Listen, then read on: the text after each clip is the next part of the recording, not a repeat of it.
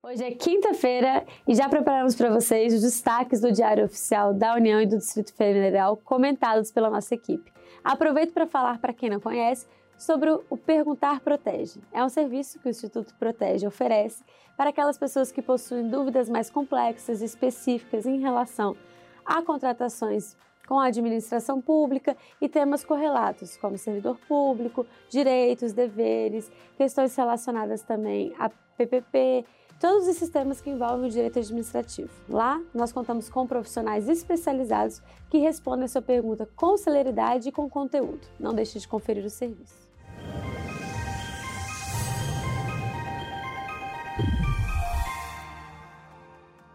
O destaque do Diário Oficial da União de hoje é sobre o decreto federal que regulamenta o cadastro positivo. O cadastro funciona como um banco de dados para reconhecer os consumidores que são bons pagadores.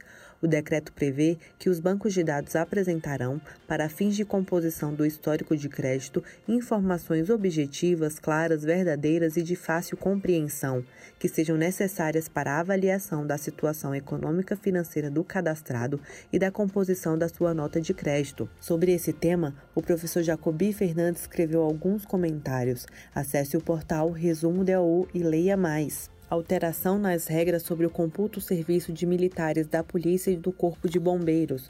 Medida provisória altera regras para saque de recursos do FGTS, PIS e PASEP. A medida prevê que os trabalhadores poderão sacar até 500 reais de cada conta que possuírem no FGTF, ativa ou inativa regras para a apresentação de informações contábeis pelas administradoras de aeroportos concedidos pelo governo, INEP, o Instituto Nacional de Estudos e Pesquisas Educacionais Anísio Teixeira, institui comissão de assessoramento para a elaboração do ENAD de 2019.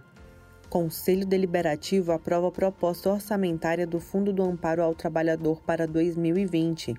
Cronograma para a criação ou adequação dos Conselhos Estaduais e Distrital de Segurança Pública.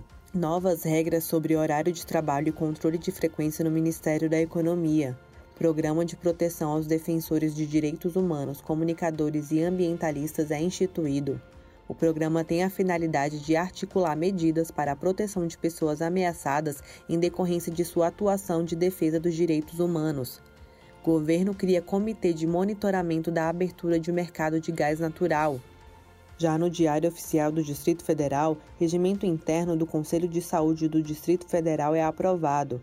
O Conselho tem por finalidade atuar na formulação da política de saúde, no acompanhamento e no controle de sua execução. Regras para lotação e remanejamento de integrantes de carreira de magistério.